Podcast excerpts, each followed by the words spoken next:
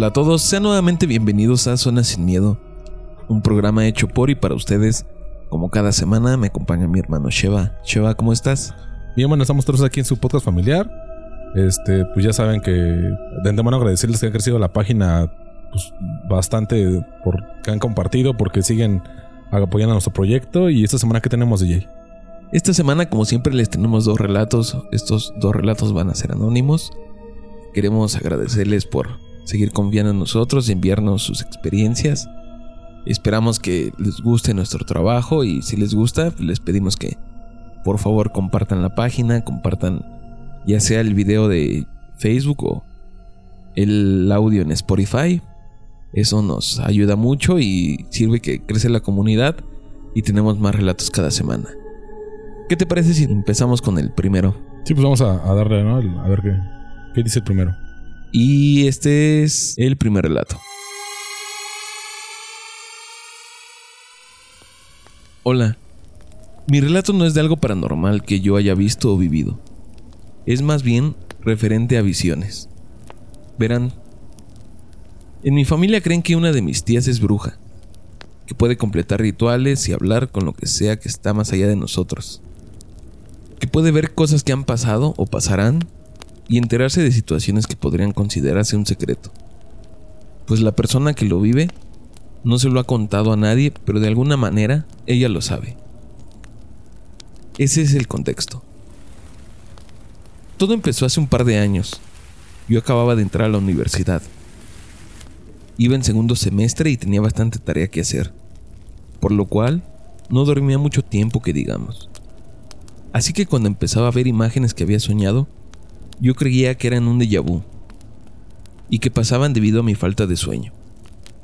Pero a diferencia de lo que muchas personas definen como un déjà vu, que es algo que ya vivieron, yo estaba segura que no lo había vivido, más bien lo había soñado.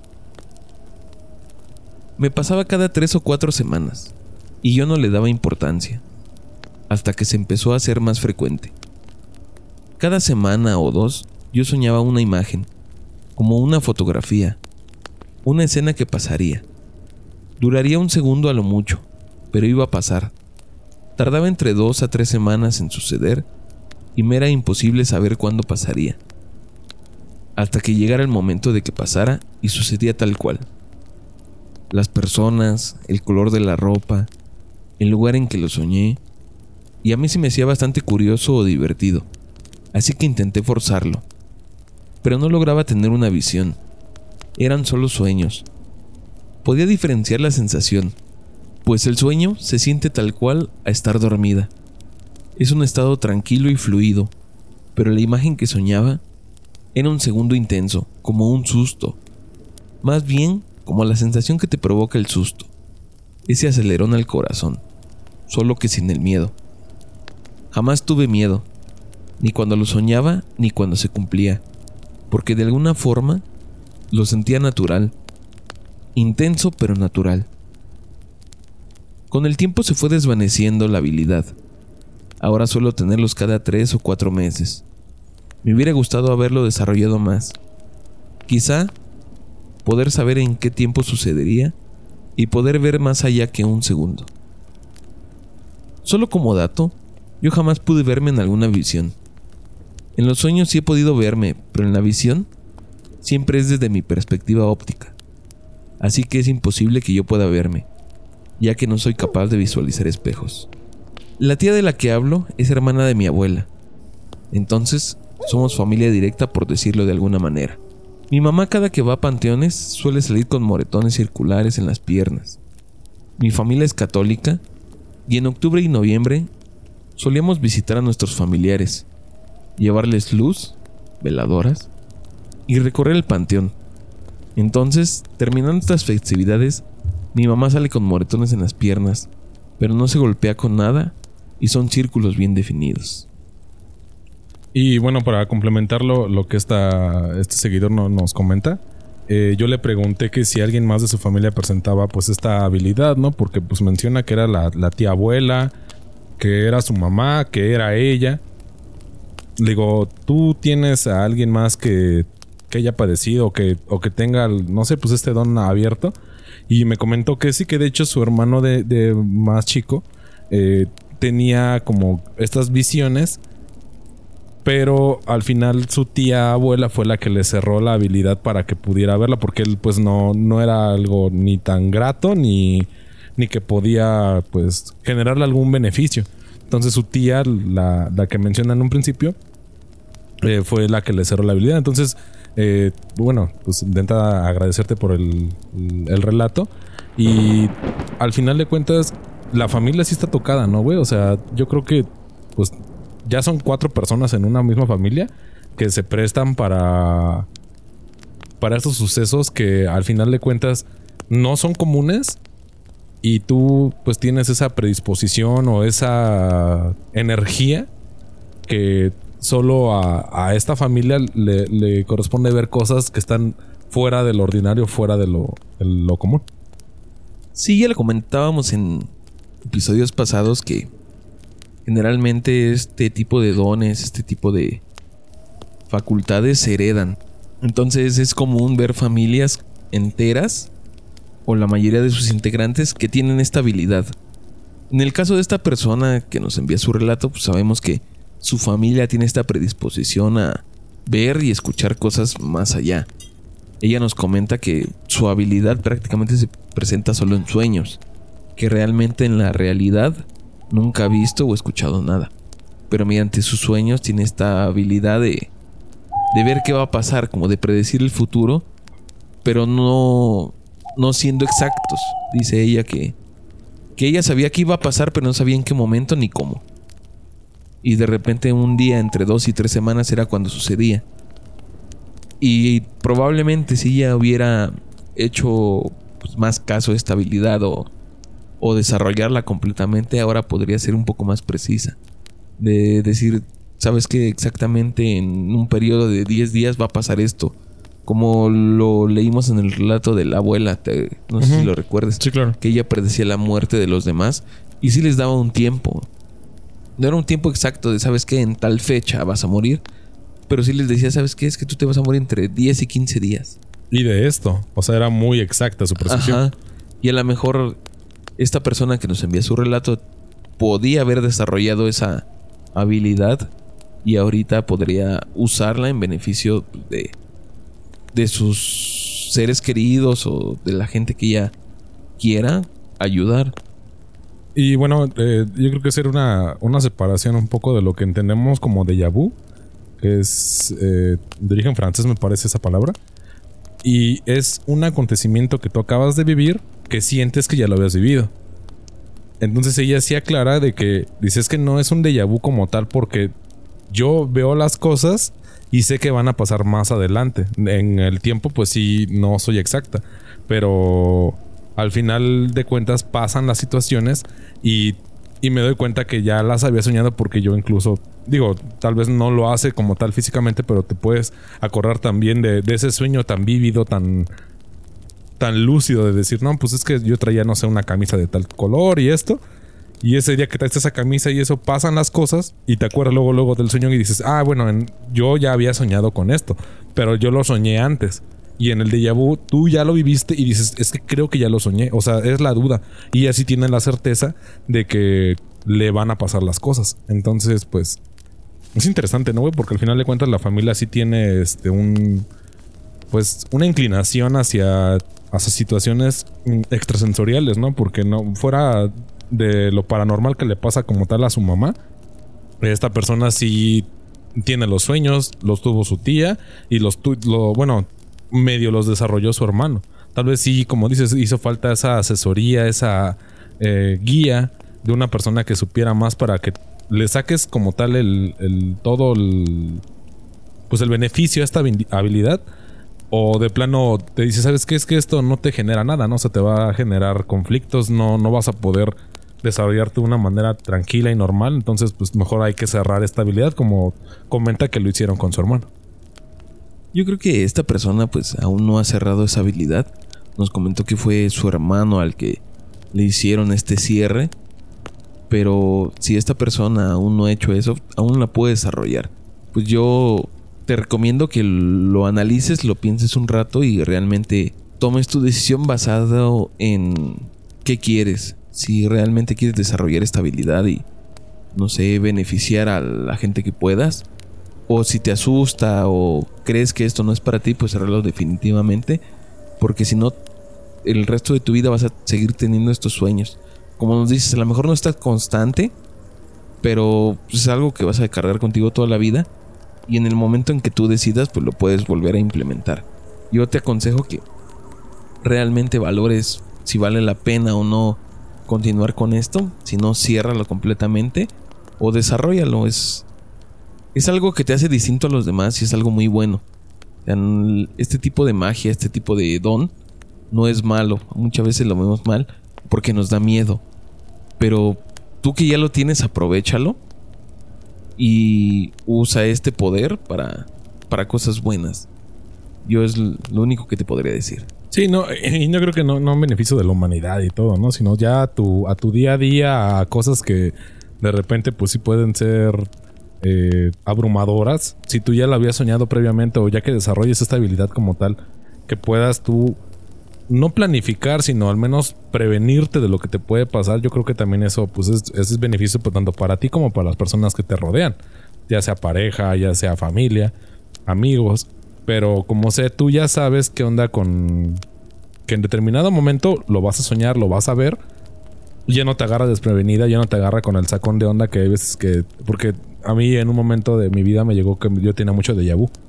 Entonces, las personas que estaban cerca de mí me, decían, específicamente a mi pareja de ese momento, me, cuando yo me, me cuenta que me quedaba así parado y volteaba a ver a los lados y me dice, ¿otra vez te pasó? Le digo, sí, y va a pasar esto. Y yo le describía lo que... Me acuerdo mucho de un semáforo. Estábamos esperando el, sigue. Y le digo, atrás de ese tráiler va a pasar un carro con este de color. Eh, en cuanto pase el carro va a pasar una señora con una blusa amarilla. Y atrás va a ir un niño llorando. Y me dice, no manches, eso sí está muy específico. Entonces pasa el tráiler, pasa un Chevy este, rojo, va atrás un niño y atrás va pasando una señora con su mandado. Y, o sea, sí llegó un punto en el que pues le dio miedo. Dice, no mames, le digo, es que esto yo ya lo había visto. O sea, yo ya veía que iba contigo en el carro, yo ya había visto todo esto. Pero al final de cuentas, pues, pues pasa, ¿no? O sea, no es como que ya si pues saco un vuelto de lotería me lo voy a ganar ni nada, sino es el el momento en el que la gente como que al como dice DJ no no sabes o le tienes miedo a esta habilidad y pues se saca de onda. Dice, no, pues es que tu amiga, tu valedor es bien raro. Y la neta, pues, pues no sé, no, no, no me llevo chido. Cuando tú ya controlas tu habilidad, dices, pues mira, hay gente que lee las cartas, hay gente que está más predestinada a, a esta carga energética que ya sabe canalizarla a algo. Entonces, pues sí, sí te, invito a que busques asesoría para que puedas desarrollar tu, talento o tu habilidad, tu don. Y, lo explotes hacia tu beneficio, porque al final de cuentas, pues yo creo que es eso, ¿no? Si la familia ya está cargada que cosas extrasensoriales se acercan a ellas, pues entonces explótalo. Sí, no, no creo que lo trasladamos a un beneficio económico, sino para que lleves una mejor vida. Y bueno, tenemos otro, otro relato, ¿no, DJ? Pues vamos a darle. Sí, vamos con el siguiente relato que también es anónimo.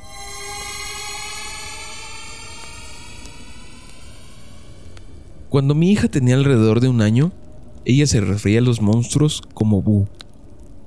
Si algo le daba miedo, decía, ahí Bu. Ella se dormía en mi cuarto, yo en mi cama y ella en su cuna. Son de esas cunas que llegan casi al ras de piso y son como profundas y cuadradas. La idea es que los bebés se puedan parar y estar ahí de pie pero sin salirse. Son como un tipo corralito. Bueno, eso se los digo porque es importante para que entiendan cómo sucedieron las cosas.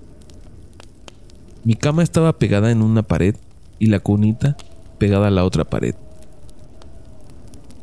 Eran como las dos y media de la mañana, cuando de pronto mi ex esposa me habla muy nerviosa y me dice, Despiértate, Llevo mucho rato hablándote y no te despiertas. Por favor, no te duermas. Ella estaba casi llorando de los nervios. Yo les juro que no pude abrir los ojos. No pude. Simplemente me volví a quedar dormido. Al cabo de unos minutos me volví a despertar. No te duermas. Llevo hablándote casi 10 minutos y no despertabas. Hay algo aquí debajo de la cama. Les juro que hice lo posible, pero me volví a dormir. Me quedé profundamente dormido. Tal vez sea porque dicen que cuando algo te quiere espantar, la otra persona queda completamente dormida. Entonces, algo así estaba pasando. Por tercera vez me despierta. Por favor, ya no te duermas. Hay algo debajo de la cama y llevas otros 15 minutos que te estoy hablando y no despiertas. Me dijo con voz temblorosa y susurrando. El cuarto estaba completamente oscuras. Lo único que alumbraba era una tenue luz que salía del foco. Le pregunté, ¿de qué hablas? ¿Qué pasa? Hay algo debajo de la cama. Tiene rato pateándonos desde abajo. ¿Y si se metió alguien? No, no, hay algo. En eso siento un golpe fuerte desde abajo de la cama. Me quedé atónito. Ella me dijo, de repente se escuchan rasguños y que golpean. Tengo mucho miedo. Préstame tu teléfono. Voy a echar la luz ahí abajo. Yo le dije que tuviera cuidado. Hace rato también jalaron la cobija desde abajo. Podría ser alguien, un loco que se metió o un duende. Le dije que tuviera cuidado. La verdad tenía mucho miedo. Apenas estaba pensando si debía agarrar algo para golpear esa cosa o qué hacer cuando de pronto se empieza a golpear con más fuerza y rasguñar el colchón desde abajo. Ella empezó a llorar con mucho terror y a rezar. Yo me asomé rápidamente abajo del colchón pensando, si esa cosa está golpeando, quiere decir que tiene las manos ocupadas, así que puedo aprovechar. Me asomé pero no había nada. Estaba completamente vacía la parte de abajo. Me reincorporé y me acosté en la cama. Le dije, no hay nada.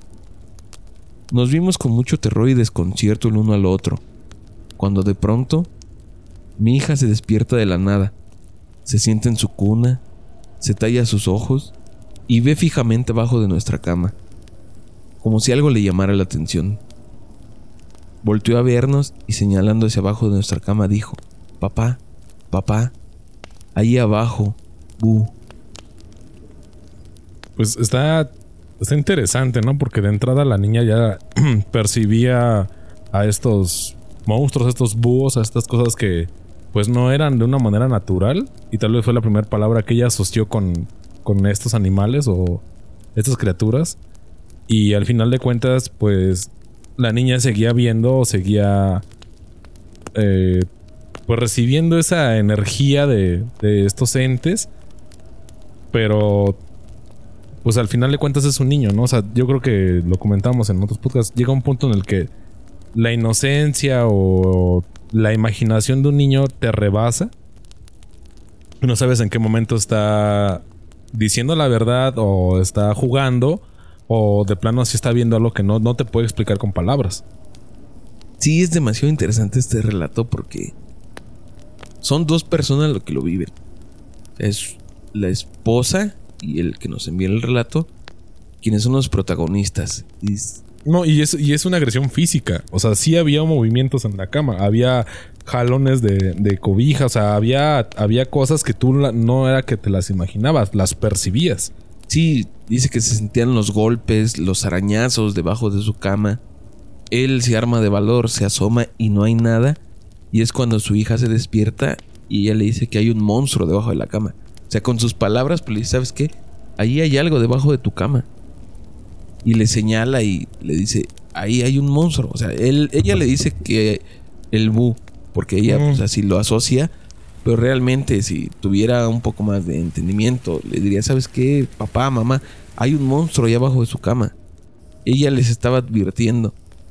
Ellos no lo veían, pero como lo hemos platicado en algunos otros episodios, los niños tienen esta facultad de ver y escuchar otras cosas que nosotros ya no. Y el otro día lo platicaba con una amiga. Yo le decía que los niños tienen esta facultad de ver cosas hasta cierto punto. Llega una edad en la que esta habilidad se pierde totalmente. No sé si ustedes hayan escuchado o tú hayas escuchado algún caso sobre la reencarnación. Sí, de hecho, bueno, yo creo que es un tema bien aparte, pero yo recuerdo mucho que de niño, eh, de hecho se lo llegué a platicar de niño a mi mamá y yo tengo un, problema. Tengo la temperatura del cuerpo siempre muy alta. Entonces, cuando a mí me da calentura, mi, mm, o sea, que estoy enfermo por algún tipo de gripe, eh, mis calenturas son de 40 para arriba. O sea, yo sí alucino, yo sí, pues casi me desmayo. Pero en estas alucinaciones siempre veía la, la misma imagen, que era, iba yo manejando una carretera muy oscura. Entonces, al salir de una curva, se sale el carro de control y yo me estampo contra un árbol. Un árbol muy grande, demasiado gordo y, y muy frondoso.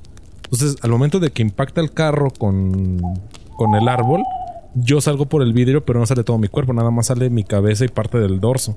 Entonces yo me quedo así con las manos estiradas y volteo a ver a los demás y, me- y de repente los ojos me empiezan a llenar de rojo, o sea, sangre. Y a, ese momento me despierto. O sea, siempre que me pasa esa alucinación, ya tiene rato que no me da una fiebre tan alta, pero cuando tenía esa alucinación siempre me pasaba lo mismo.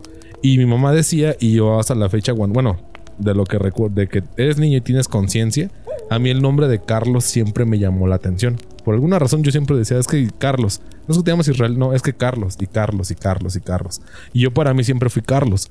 Entonces, platicando con viejos me decían, es que puede que sí tú seas una reencarnación y que la forma en la que tú moriste eh, es lo que tú, tú recuerdas de ese momento y posteriormente es que tú te quedaste con esa escena grabada de cuando ya no estás, ya no estabas en esa vida y te quedaste con ese nombre. Entonces, hasta la fecha no, no he encontrado una razón lógica porque de hecho mi mamá sí, o sea, da fe y legalidad de que yo desde niño le decía que yo era Carlos y que yo cuando alucinaba, alucinaba. Siempre tengo dos alucinaciones. La otra sí es muy infantil, es, pero eh, la, la otra alucinación la veo muy vívida. O sea, no veo las otras cosas imaginativas que veo en mi alucinación, sino siempre veo esa imagen. O sea, yo saliendo de una curva y como salgo de esa curva me voy a embarrar un árbol. Entonces, no sé realmente si, si sea una reencarnación, si sea eh, un, un déjà vu, no tengo idea.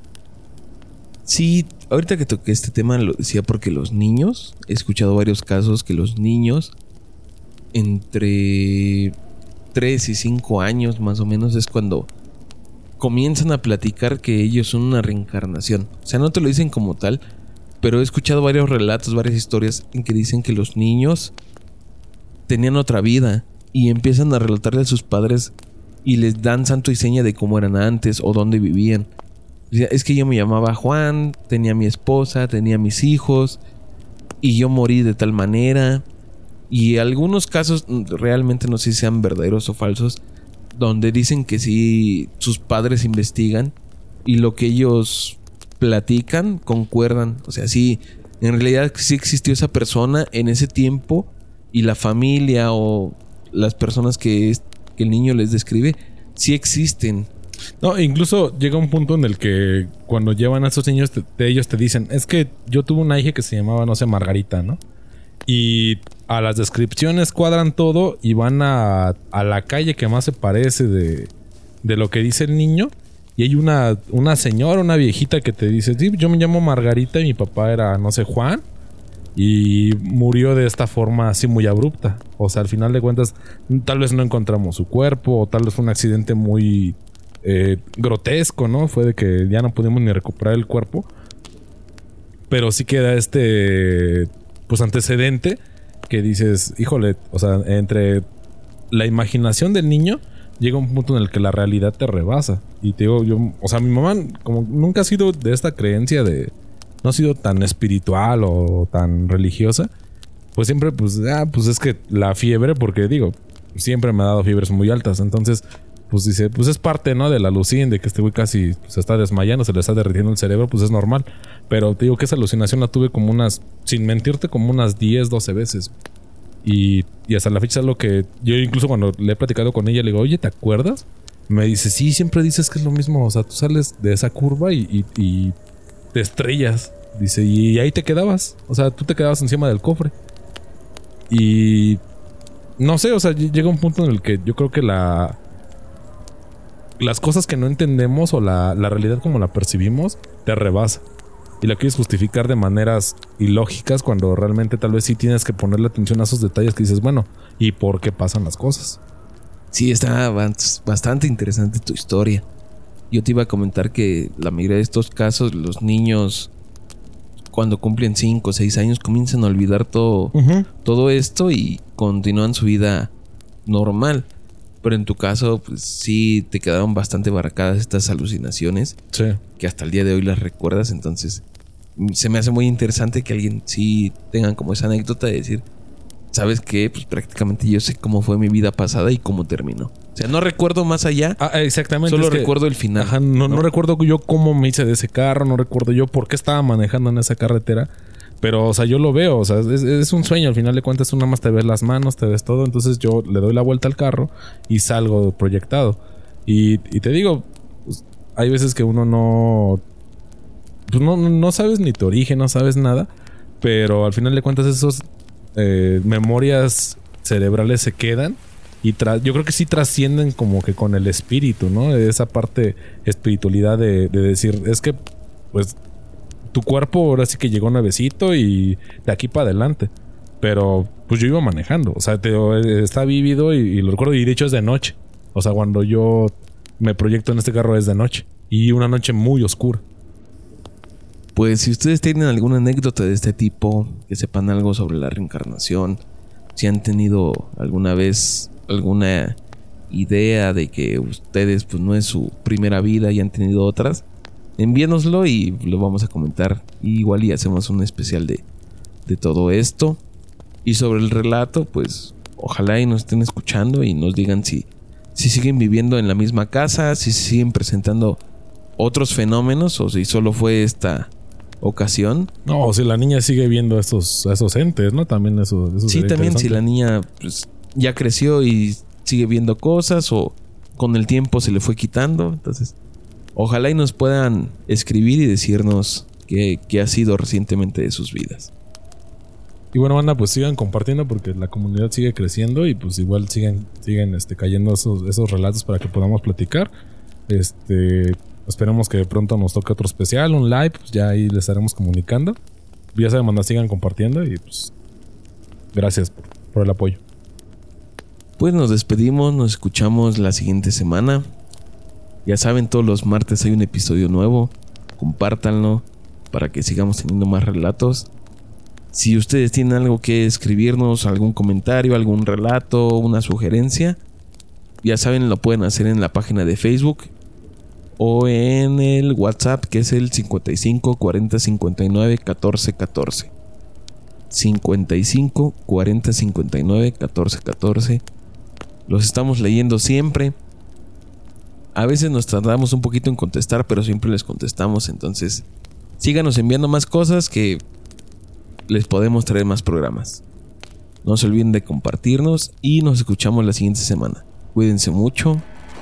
Bye.